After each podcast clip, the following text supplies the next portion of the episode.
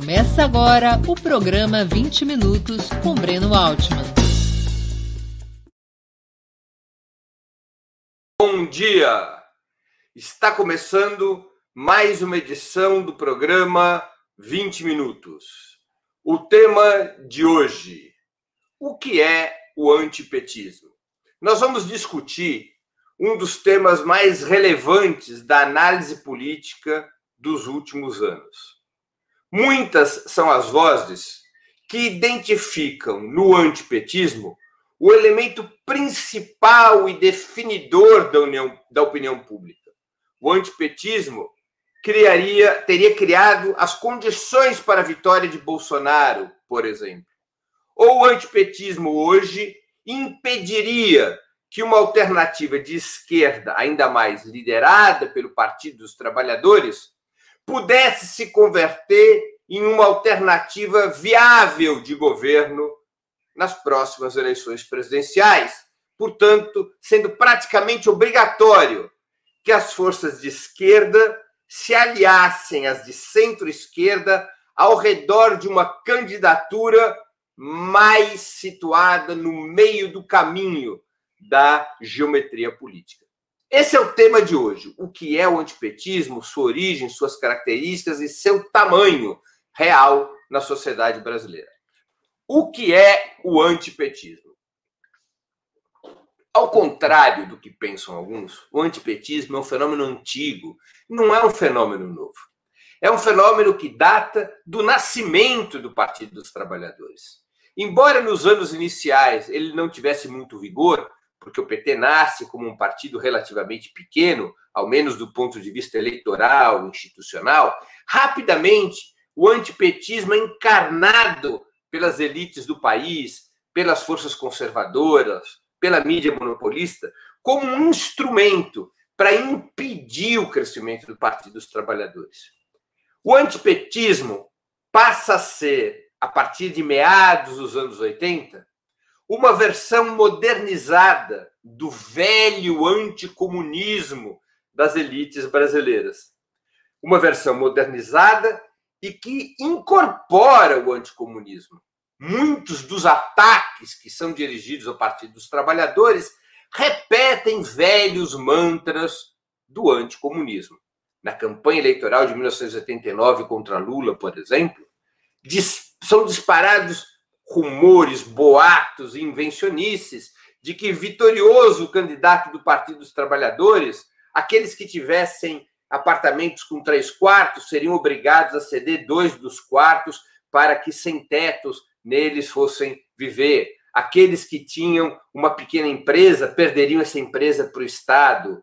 Ah, aqueles que usufruíam de determinados benefícios salariais os perderiam em função do governo do Partido dos Trabalhadores e assim por diante. As mesmas fantasias, as mesmas mentiras que sempre foram apregoadas contra o comunismo, sempre tratando de identificar o Partido dos Trabalhadores não apenas com invencionices a respeito do que viria a ser, do que seria o socialismo, mas também tentando fazer com que a imagem do Partido dos Trabalhadores estivesse colada a valores malignos na sociedade brasileira. O PT seria inimigo da família, o PT eh, seria inimigo da liberdade, o PT seria inimigo da democracia e assim por diante. Além do mais, como sempre fez a direita brasileira, o PT seria corrupto. Não é a partir do mensalão que as elites tentam apregoar isso contra o Partido dos Trabalhadores. Lá atrás, nos anos 80, já se fez isso.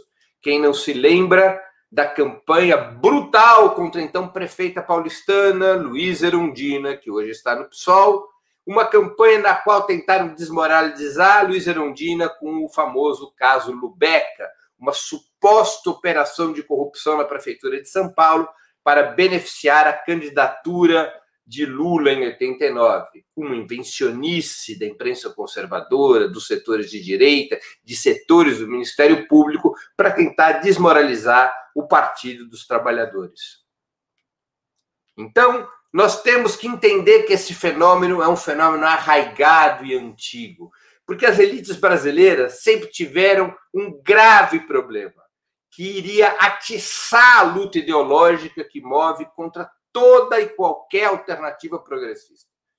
Fizeram isso no passado contra o Partido Comunista, quando, o Partido Comunista Brasileiro era a principal força da esquerda brasileira. Fizeram, em certa medida, contra o próprio Partido Trabalhista, de Jango, Brizola e Getúlio. E o repetem contra o Partido dos Trabalhadores.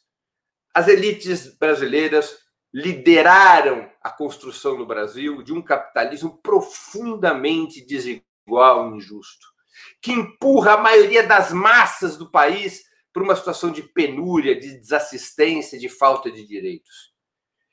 Numa, com uma base material desse tipo, é sempre muito complicado para os partidos de direita vencer eleições nacionais. Nas eleições locais e estaduais, onde prevalece relações de clientelismo, de fisiologia, eles até que dão um jeito. Mas nas eleições presidenciais, eles têm muitas dificuldades quando projetos se contrapõem.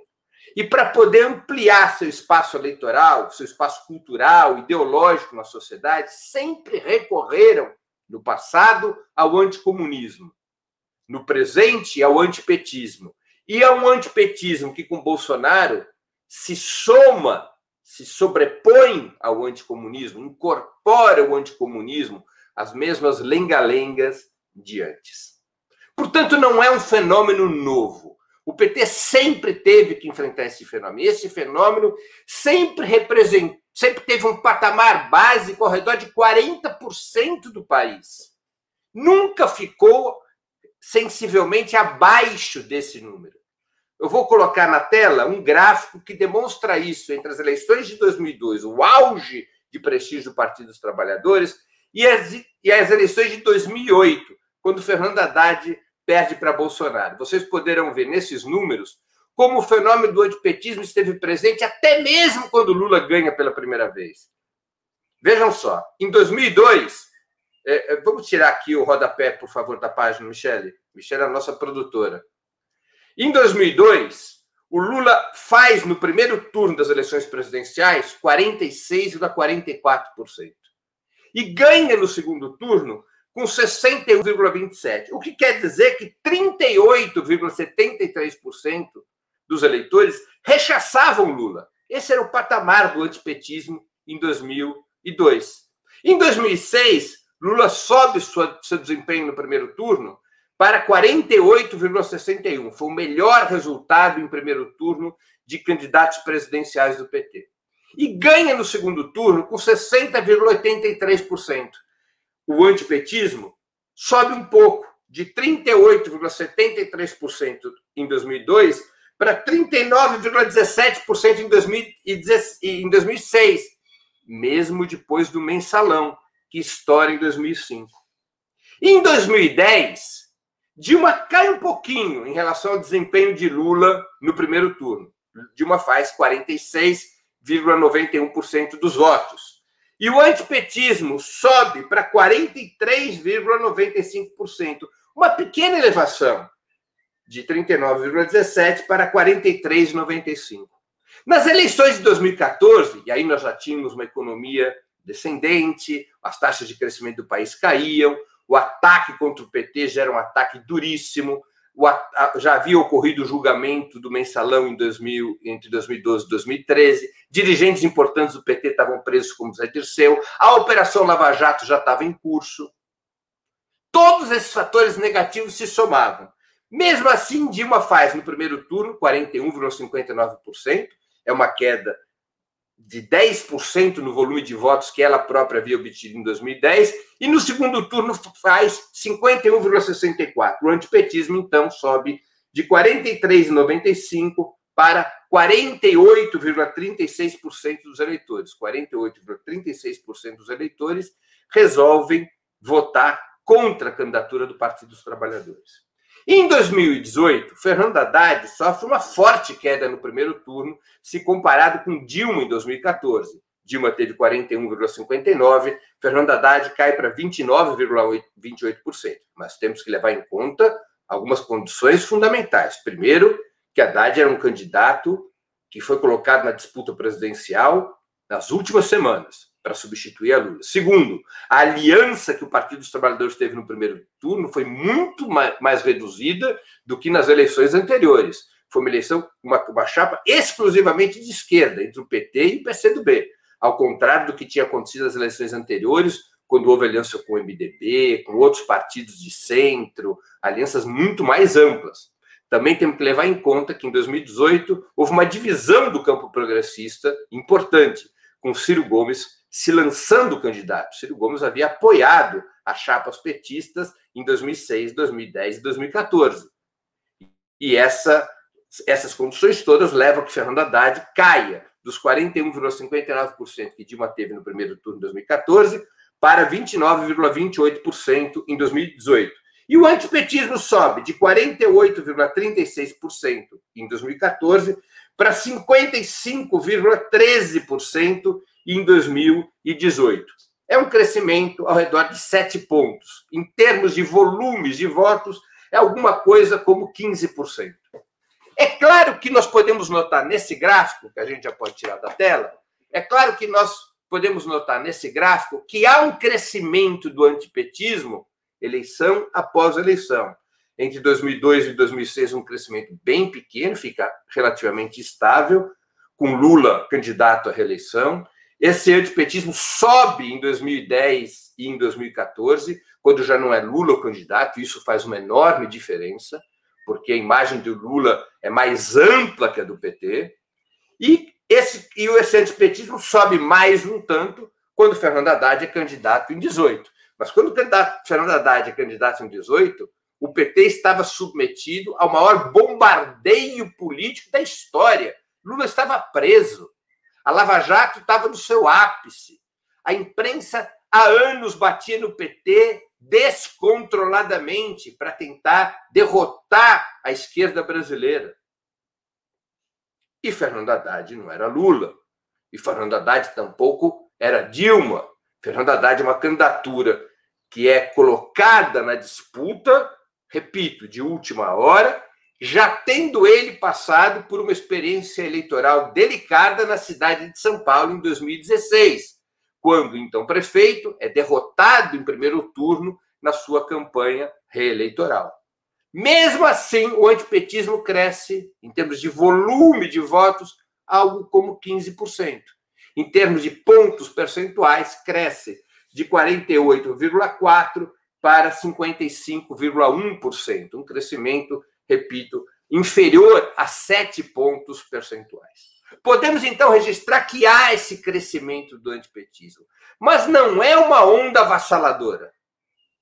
Não é uma onda destruidora que impugna o Partido dos Trabalhadores como protagonista da vida política do país. E aí vem o erro de análise, de um lado, ou outros que cometem esse impropério por má fé, que é o exagero da presença do antipetismo na cena política brasileira. Qual é o interesse de quem exagera o antipetismo? Ora, se o antipetismo é um fator determinante, se o antipetismo é a marca de corte da cena política brasileira, isso torna inviável que o Partido dos Trabalhadores seja protagonista na disputa pelo poder.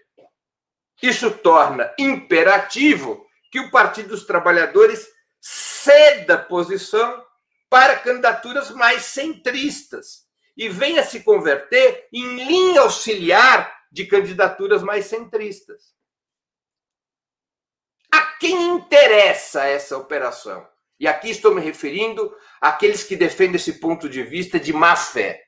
Interessa a burguesia brasileira porque cancela a esquerda como alternativa de governo e poder. Constrange a luta política a uma disputa que vai do centro para a direita, ao contrário do que tem ocorrido desde 1989.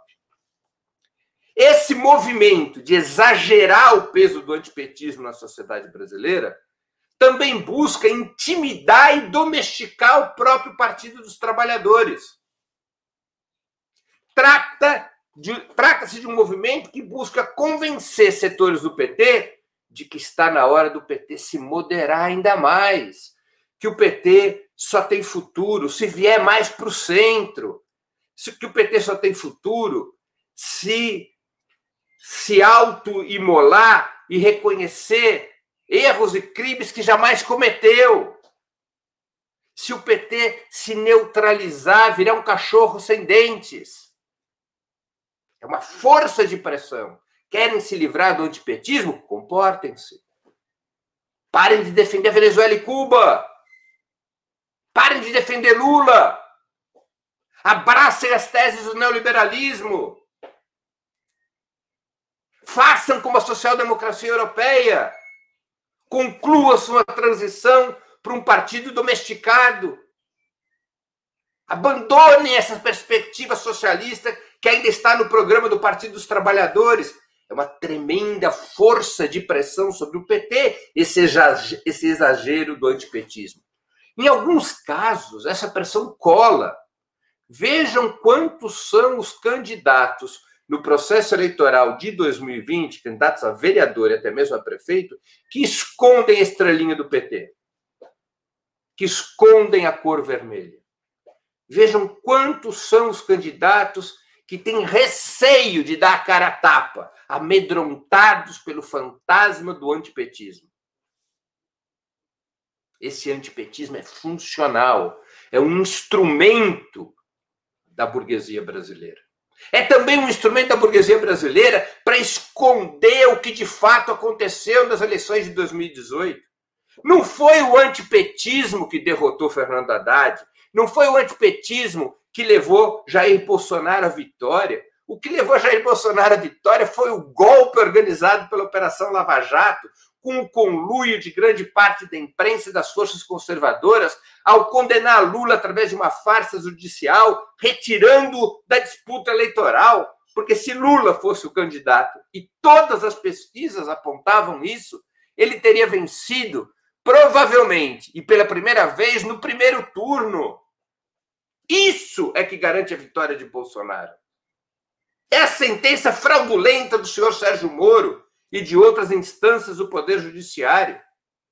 É o, foi o comportamento pusilânime do STF frente a uma ameaça militar quando recusaram o habeas corpus para o ex-presidente da República.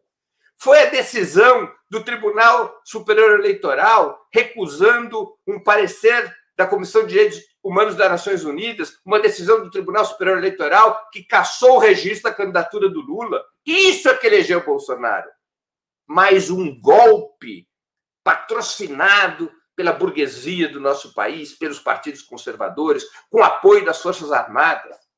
Quando analistas vinculados ao campo conservador falam em antipetismo como fator que elegeu Bolsonaro, eles querem esconder o golpe que ocorreu em 2018, a fraude que levou à eleição de Jair Bolsonaro. Essa amplificação do antipetismo é um evidente exagero. Como eu pude demonstrar, não é corroborada por números. É verdade que o PT perdeu força. Isso obriga o Partido dos Trabalhadores, eu penso, a reorganizar sua política.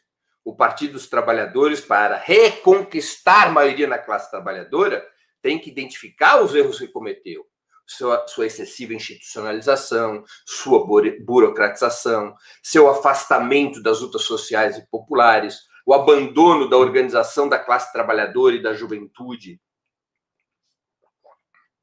tanto nas redes digitais quanto nos territórios de vida, moradia e trabalho. O PT tem que reanalisar todos esses equívocos cometidos. E o PT também necessita formular uma política mais ampla porque o PT já não exerce mais o mesmo peso relativo na esquerda brasileira. Outros personagens surgiram no campo de esquerda ou se fortaleceram nesse período. Não estou falando aqui apenas do PSOL, que hoje tem um maior robustez eleitoral, ou do PCdoB, que tem um governador de estado como Flávio Dino e uma liderança como Manuela Dávila, mas também estou me referindo a coletivos independentes que surgiram na luta antirracista, na luta juvenil, na luta feminista. Estou me referindo a movimentos autônomos que, que foram se organizando nos subterrâneos da luta de classes do país. O PT tem que ter uma política de unificação desses setores populares para poder reorganizar a influência da esquerda brasileira e, e, para que a esquerda brasileira retome seu protagonismo. O PT não resolverá sozinho e nem com hegemonismo o problema da reorganização da esquerda brasileira. Agora, reconhecer esses problemas, reconhecer essas dificuldades, está muito longe de aceitar esta amplitude que querem dar ao fenômeno do antipetismo, cujo objetivo, eu repito, é paralisar e domesticar o Partido dos Trabalhadores e o conjunto da esquerda, porque este antipetismo, embora seja principalmente voltado contra o Partido dos Trabalhadores, tem um objetivo estratégico mais amplo, que é impugnar o conjunto da esquerda brasileira e conduzir a luta política para uma disputa entre frações das classes dominantes. Infelizmente, há setores de esquerda, analistas de esquerda, que compram essa lorota da hipérbole do antipetismo, da excessiva força do antipetismo. Analistas que, por conta de terem uma visão, que eu creio, turva da realidade, por aceitarem essa história da força do antipetismo, esses analistas e lideranças políticas desesperadamente buscam uma alternativa que não esteja na esquerda, uma alternativa que possa servir para abrigar a esquerda ao centro, construindo alternativas, seja alternativas de alianças, seja de candidaturas presidenciais, que se desloquem para fora da polarização que o país viveu entre 89 e 2018, entre a esquerda e a direita neoliberal, e também para fora da polarização que o país viveu a partir de 2018 entre a esquerda e a ultradireita. Esses analistas que maximizam a força do antipetismo utilizam esse exagero do antipetismo como um dos seus argumentos para propor a famosa e fracassada Frente Ampla, ou seja, a aliança com setores da direita liberal, com a ideia de que a esquerda está muito derrotada, que a esquerda está muito enfraquecida, que a esquerda está muito pequenininha e que para poder enfrentar o bolsonarismo, a esquerda precisa se mover no sentido de uma coalizão estável que possa incluir não apenas a centro-esquerda, mas também setores da direita liberal. Essa o antipetismo é usado como um dos argumentos para a necessidade desta frente ampla, que eu já disse várias vezes, é uma frente fria, porque a direita liberal tem o mesmo projeto de país e a mesma política econômica de Jair Bolsonaro. E é evidente, aos olhos já da maioria do povo brasileiro, que só a saída contra o bolsonarismo e contra o neoliberalismo, contra a política e o projeto de Bolsonaro para o país, só a saída pela esquerda se a esquerda reassumir o protagonismo. E para reassumir o protagonismo, a esquerda tem que compreender que, embora tenha dificuldades, embora tenha sido afastada do protagonismo depois de 2018, embora tenha sofrido uma derrota estratégica, a esquerda brasileira continua forte. Seu principal partido continua forte. A principal liderança do país continua a ser o ex-presidente Lula. E, portanto, a esquerda tem condições de recuperar protagonismo não precisa ceder o lugar para o centro. Outros usam o antipetismo por puro cálculo eleitoral. É o caso do senhor Ciro Gomes, uma liderança do campo progressista, o principal quadro do setor de centro-esquerda do campo progressista. O senhor Ciro Gomes usa o antipetismo para tentar encontrar um lugar ao sol, faz parte do seu cálculo eleitoral para sua recandidatura em 2022, utilizar o antipetismo. Ele bate no Bolsonaro e ele bate no Partido dos Trabalhadores para tentar conquistar votos ao centro. Tem uma, um, faz uma operação utilitária do antipetismo em seu próprio interesse, reforçando os preconceitos e discurso da direita, porque este discurso antipetista, vindo de uma liderança de centro-esquerda, é útil à burguesia brasileira, divide o campo progressista. E nem sequer é certo que ajude o senhor Ciro Gomes. É possível que ele fique a ver navios. batendo no bolsonarismo e batendo no Partido dos Trabalhadores, ao contrário de acumular forças ao centro, corre o risco de Ciro Gomes se isolar, como algumas pesquisas já o demonstram. Recentemente, uma pesquisa apresentou cenários de segundo turno. Lula é o único candidato que equilibra com Bolsonaro. 41, 41 no segundo turno, Bolsonaro versus Lula. Ciro Gomes contra Bolsonaro, e o Ciro Gomes sempre se jactou de que era o único candidato do campo progressista que poderia derrotar Bolsonaro. Ciro Gomes contra Bolsonaro tem apenas 33% dos votos no segundo turno. Bolsonaro ganharia de lavada contra o eventual candidato do PDT. Isso demonstra que a tática antipetista de Ciro Gomes não lhe está servindo de muita coisa, mas faz com que ele cumpra um papel a serviço da burguesia brasileira, que é o de dividir o campo progressista e de tentar isolar a esquerda e seu principal partido, que é o PT. Mesmo partidos que sempre foram críticos ao Partido dos Trabalhadores, como é o caso do PSOL, se dão conta que o antipetismo era um erro. O PSOL teve um comportamento antipetista até alguns anos atrás, mas alterou sua linha política a partir da competente direção que esse partido tem hoje, sob a batuta de Juliano Medeiros e outros quadros dirigentes.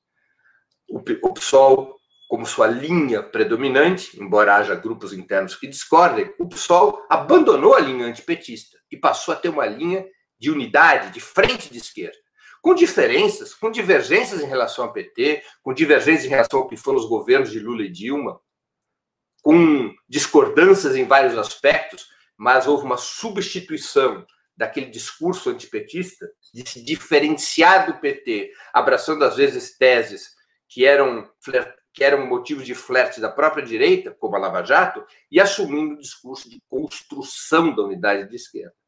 Veja como o PSOL, com essa linha política, foi ganhando mais espaço na sociedade brasileira. E hoje é possível alianças em várias cidades importantes entre o PSOL e o PT, com o PSOL liderando chapa, em outros casos, com o PT liderando chapa. É um avanço para a esquerda brasileira, uma grande contribuição que é dada por essa mudança de linha do Partido Socialismo e Liberdade. Enfim, entrego esses elementos para a reflexão de vocês, porque esta tese do, baseada no, do, no superdimensionamento do antipetismo é uma fake news, é uma notícia falsa, é uma informação inverídica que tem uma funcionalidade política. Tirar da esquerda brasileira protagonismo, colocar o Partido dos Trabalhadores na defensiva, forçá-lo à domesticação, quebrar seu vigor interno, intimidar os petistas, envergonhar os militantes do Partido dos Trabalhadores, neutralizar o PT e a esquerda como alternativa de governo e poder. Sejamos muito críticos dessas análises que sobredimensionam o antipetismo, sem desconsiderar os problemas reais, os desafios reais. Mas este exagero no, no peso do antipetismo na sociedade brasileira tem como função monopolizar a luta política entre partidos que representem, de uma forma ou de outra, os interesses da burguesia brasileira. E aqui encerro a minha exposição de hoje, abrindo agora para as questões.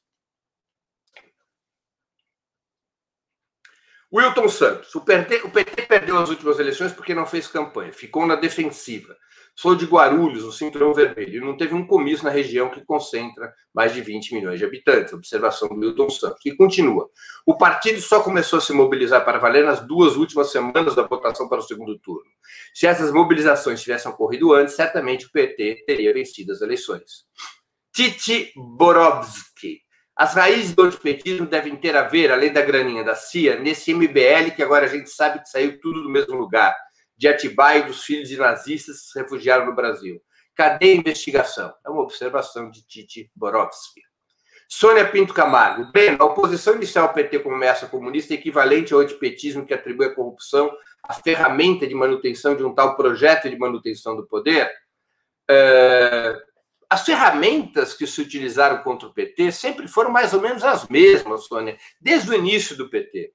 Apenas elas foram sendo é, utilizadas cada vez com maior intensidade na medida em que o PT mostrou ser um partido viável, um partido que podia chegar à presidência da República todos aqui que participaram, todos os que participaram da campanha eleitoral de 1989, que Lula vai ao segundo turno contra o Collor, devem estar recordados de como foi pesado o anticomunismo, como foi, foram pesados os ataques contra o PT, a um ponto de ter um deputado, que então era do Partido dos Trabalhadores, Paulo Delgado, que cunhou a seguinte frase, depois das eleições de 89, até para identificar a ingenuidade do PT frente ao brutal ataque da burguesia. Paulo Delgado disse assim: eles vieram de Chicago e nós respondemos com o de estoque. Ou seja, o outro lado veio como a máfia, muito pesadamente. Essas ferramentas de anticomunismo, de associar o PT com a corrupção, que faz parte do velho repertório da burguesia brasileira contra qualquer alternativa progressista, essas ferramentas foram usadas com cada vez mais intensidade e amplitude na medida em que o PT eh, foi se tornando viável, foi chegando ao governo de estados e municípios importantes, finalmente disputou a presidência da República e, quando ganha a presidência da República, para impedir que o PT continuasse a dirigir o Estado brasileiro. Aníbal Fontoura, o antipetismo é um direitismo? Assim penso. que acha, Breno? que acha, Breno? Fundamentalmente, o antipetismo é de direita. Eu não tenho nenhuma dúvida disso, Aníbal. Ele é de direita, ele é forjado pela burguesia brasileira. Às vezes, Há frações supostamente de esquerda que pegam carona no antipetismo. Hoje, por exemplo, é o caso de Ciro Gomes. Ele pega carona no antipetismo para tentar construir sua própria candidatura. É, a Z-Index. Teria o PT se afastado de suas pautas populares centrais em nome do governismo? Uma radicalização, volta às raízes, teria efeito diante do desgaste e perda de credibilidade do partido? Olha, é uma discussão mais ampla, não é, a Z-Index? É, mas eu acredito que o PT, de fato, viveu, no período relativamente longo em que foi governo, o PT viveu um processo de excessiva institucionalização.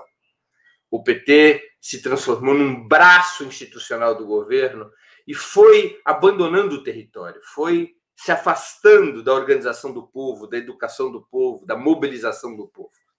O PT descuidou dessa tarefa nos anos de governo. E voltar a essas tarefas é um elemento central, é uma revolução cultural que o PT deveria enfrentar nos seus métodos, nos seus estilos, nas suas políticas, para recuperar a sua pujança social, sua capacidade de organizar o povo como um punho de combate contra as elites do país, que é o objetivo traçado pelo PT lá no seu manifesto de fundação.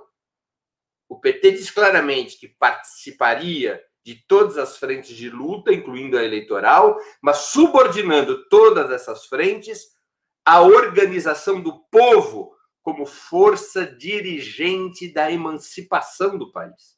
Essa perspectiva de colocar a organização, a mobilização e a educação do povo como tarefas centrais do PT, essa perspectiva, se retomada, creio eu, ajudará o PT a enfrentar as dificuldades e os desafios atuais. João Carmona Paz. Breno, o antipetismo não é novo e é menor do que querem fazer parecer. Mas parece haver um movimento de enfraquecimento do PT. Não te parece urgente uma intervenção ousada nos rumos do partido? Olha, João Carmona, o PT tem discutido esses problemas, esses desafios. O sexto congresso, em particular, teve avanços importantes em relação a esse debate. O sétimo já significou um momento mais de confusão, de recuo nessa discussão. É normal, o PT é um partido grande, com várias tendências, vários pontos de vista. Ele é uma embarcação é, transatlântica, ele não é um barquinho. Então, o processo de mudança de rumo é um processo, às vezes, lento, para o qual a gente tem que ter sempre muita tenacidade, muita persistência, mas também uma certa paciência. Não é um processo de uma hora para outra, até porque os desafios, os problemas que se enfrentam são difíceis. O PT também está obrigado a uma releitura da sociedade brasileira. As condições econômicas e sociais nas quais o Brasil surgiu já não são mais as mesmas. O PT tem um déficit de compreensão teórica sobre o desenvolvimento do capitalismo brasileiro e sobre uh, o funcionamento da sociedade, sobre a configuração da sociedade nos dias de hoje. Esse déficit tem sido apresentado por várias lideranças intelectuais. Recentemente, Márcio Portman se referiu a isso, Zé Dirceu, ex-presidente do PT, também falou disso em um artigo recente. Então, é um processo complexo, João Carmona, de reestudo, de reanálise, de reposicionamento do partido. Maria Eugênia Bastos Diniz. O que você atribui à classe média medíocre ser desinformado ou não são? Em todos os países tem partidos socialistas e outros. Por que o anti-esquerdas? Olha, Maria Eugênia, é... são raros os países que têm partidos socialistas como o PT. Há na Europa partidos sociais democratas, que é uma outra coisa. Os partidos sociais democratas europeus não têm mais nem qualquer perspectiva anticapitalista há muitas e muitas décadas. Não é? E nos países onde existem partidos socialistas como o PT, o discurso antiprogressista, anticomunista é muito forte também. Sempre que esses partidos representam uma ameaça à hegemonia da burguesia. Sempre é forte, porque a burguesia sempre faz a disputa acirradamente. Veja os Estados Unidos. A maneira como foi conduzida a disputa política ideológica dentro do Partido Democrata contra Bernie Sanders. E Bernie Sanders é um socialista suave. O que ele propunha no seu programa eram medidas que aqui no Brasil existem há décadas, como um sistema único de saúde. Veja como ele foi enfrentado. Veja como é usado Bernie Sanders por parte de Trump para identificar Biden como um perigoso socialista. Então, o anticomunismo, o antiprogressismo, o discurso à esquerda é uma arma da burguesia no mundo inteiro. Não é apenas aqui. Danilo Miranda. Breno, quais as consequências do projeto de lei que criminaliza o comunismo? Até que ponto isso é uma cortina de fumaça e como a esquerda deve enfrentar essa questão? A esquerda deve repudiar isso com todas as forças, convocando todos os democratas para repudiar esse tipo de projeto autoritário, ditatorial, neofascista é evidente que é um projeto a ser re, rechaçado pela sociedade brasileira, por todas as forças democráticas. Agora, faz parte da construção da narrativa, do discurso reacionário que está em curso sob a liderança do bolsonarismo.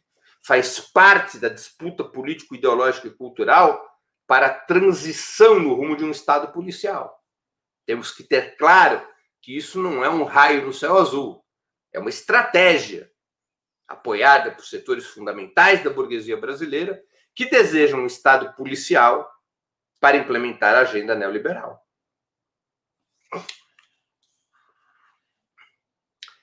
É, Gnomide Né, que contribuiu com o Superchat, é, e eu agradeço. É evidente o antipetismo da classe média, insuflado pela mídia. PSOL aliado até a página 3, pois vai em algum momento falar da corrupção do PT, como faz o desonesto intelectual Maringoni. Olha, eu nunca vi o Maringoni propriamente falar da corrupção do PT, Gnomide, né? Para te falar a verdade. Eu também não tenho essa análise tão pessimista sobre o PSOL. Uh, nos últimos anos, o PSOL tem sido um aliado importante do PT. Foi um aliado importante na luta contra o golpe, em 2016 foi um aliado importante na campanha Lula Livre. Eu participo do comitê Lula Livre, sou coordenador de comunicação do comitê, e eu sou obrigado a reconhecer que a participação e a presença do PSOL nesta campanha é muito firme.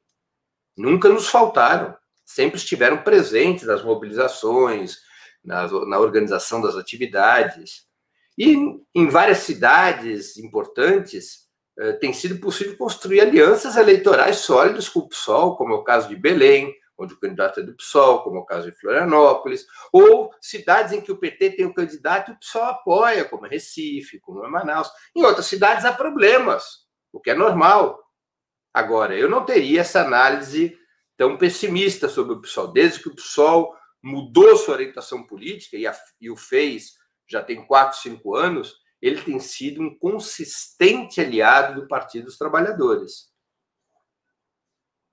Jesus Alexei Luizar Obregon. Por acaso não são os quadros intelectualizados que apontaram ao PT se afastar na prática da base social que defende? Eu não acho isso, Jesus, não é uma responsabilidade dos quase intelectualizados. Isso é um processo uh, de longo curso que afetou o PT, que vem desde os anos 90, com o colapso do socialismo na União Soviética. Isso facilitou a penetração de ideias liberais no PT.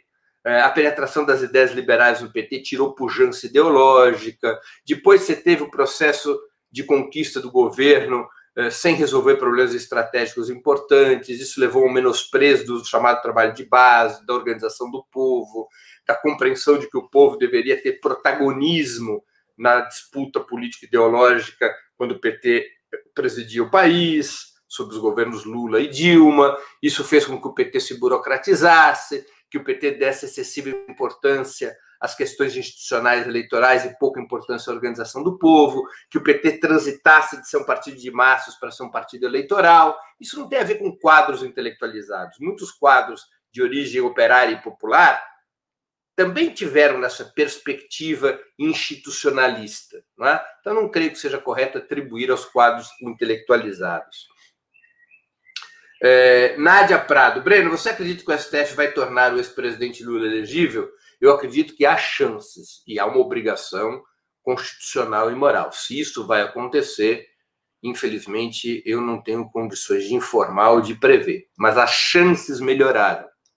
Nesse momento, há um empate na segunda turma. Dois votos contrários ao habeas corpus, que anula a condenação de Lula, e anulada a condenação, ele voltaria a ser elegível. São os votos de Edson Fachin e Carmen Lúcia, e dois votos que ainda não foram dados, mas potencialmente a favor do habeas corpus, que são os votos de Lewandowski e Gilmar Mendes. Celso de Mello era o quinto nome, mas ele pediu aposentadoria é, prematura, aposentadoria antecipada. A ver o que ocorrerá. Se a segunda turma decidir apenas com quatro ministros, o empate pro réu, o Lula terá sua sentença anulada e voltará a ter direitos políticos eleitorais, em tese se não se for aguardar a indicação de um quinto ministro para cor para a turma, isso pode fazer com que o processo demore, mas as chances melhoraram, porque a Lava Jato entrou em declínio, porque a disputa nas classes dominantes enfraqueceu esse, esse viés lavajatista, não é? Porque a, a, a Vaza Jato, organizada pelo The Intercept, eh, desmascarou a Lava Jato, porque a sociedade brasileira foi se dando conta de que a Operação Lava Jato era uma operação criminosa, é, lesa pátria, e isso foi criando uma condição melhor. A campanha Lula Livre ganhou uma certa dimensão, isso, foi, isso faz com que nós tenhamos hoje um cenário mais favorável. Mas eu não seria capaz de afirmar que a decisão será favorável, embora seja capaz de reiterar que lutar pela anulação da sentença é uma das grandes bandeiras democráticas da atualidade. Uh, Elizabeth de Oliveira.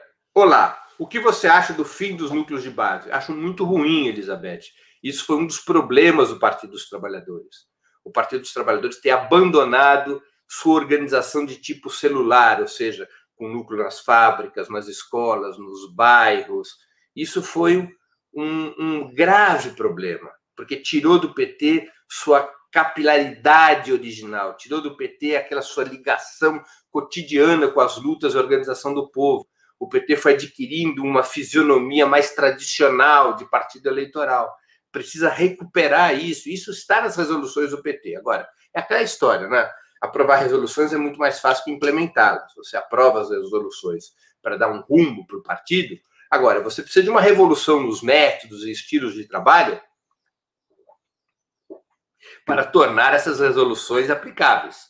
O PT aprovou já resoluções favoráveis à reorganização dos núcleos de base. Daí a conseguir reorganizá-los de forma ampla, então em âmbito nacional, em todos os estados e municípios, vai uma caminhada.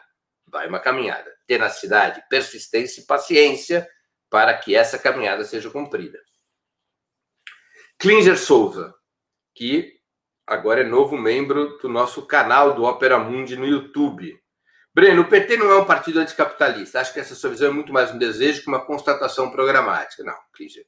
Se você lê as resoluções do PT, que ainda estão vigentes, elas não foram abolidas, As resoluções estão vigentes e foram reafirmadas nos últimos congressos do partido, desde o terceiro congresso, incluindo o sexto e o sétimo, ali está reafirmado o caráter socialista e anticapitalista do Partido dos Trabalhadores.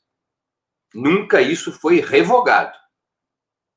Não é? O, é, o partido se reivindica como anticapitalista, como um partido socialista, defensor do socialismo democrático, mas é, é o perfil que está desenhado nas resoluções do PT. Portanto, não é um desejo meu. A gente pode fazer uma outra discussão, que é uma coisa que está no papel, outra coisa a prática política. Tudo bem, essa discussão eu acho que cabe. Agora, do ponto de vista da definição programática, o PT se reivindica como um partido anticapitalista, como um partido socialista. Gilberto Cunha. E com detalhe, ambos não eram fisiológicos, porém foram indisciplinados, concordo? Eu não sei ao que o Gilberto está se referindo. Bom, Gildemar Brasileiro. Breno, você considera que fomos submetidos a dois golpes políticos? Ou pensa ser válida a tese de um golpe continuado ainda em curso para sujeitar o Brasil na ordem geopolítica vigente? Eu creio que é um golpe continuado. A tese do golpe continuado é a, para é, funciona como um conceito que organiza a análise sobre o que ocorreu no Brasil de 2014 para cá, ou seja, desde o fim da, da, desde que se encerraram as eleições presidenciais de 2014. As classes dominantes se organizaram para derrubar o governo do Partido dos Trabalhadores e para estabelecer um governo usurpador que aplicasse a agenda neoliberal e que permitisse chegar a 2018 com o PT fora do páreo e com a possibilidade de ganhar eleições e institucionalizar o golpe de 16. O que saiu errado no golpe continuado foi que sua fração dirigente, encarnada pela velha direita neoliberal, PSDB, MDB, DEM, essa fração perdeu o controle do processo para o bolsonarismo, para o neofascismo. O neofascismo era uma força auxiliar do golpismo em 2016 e se transformou em força hegemônica em 2018. Essa foi a mudança mas nós podemos compreender esse processo como um golpe continuado. E assim concluo o programa 20 Minutos de hoje. Para assistir novamente esse programa e a outras edições dos programas 20 Minutos, se inscreva no canal do Opera Mundi no YouTube. Curta e compartilhe nossos vídeos. Deixe seus comentários. O jornalismo de Ópera Mundi é mantido com o seu apoio. Faça uma assinatura solidária em www.operamundi.com.br. Com um pequeno valor mensal, você nos ajuda no desenvolvimento de um jornalismo independente e de qualidade. Obrigado pela audiência e até a próxima.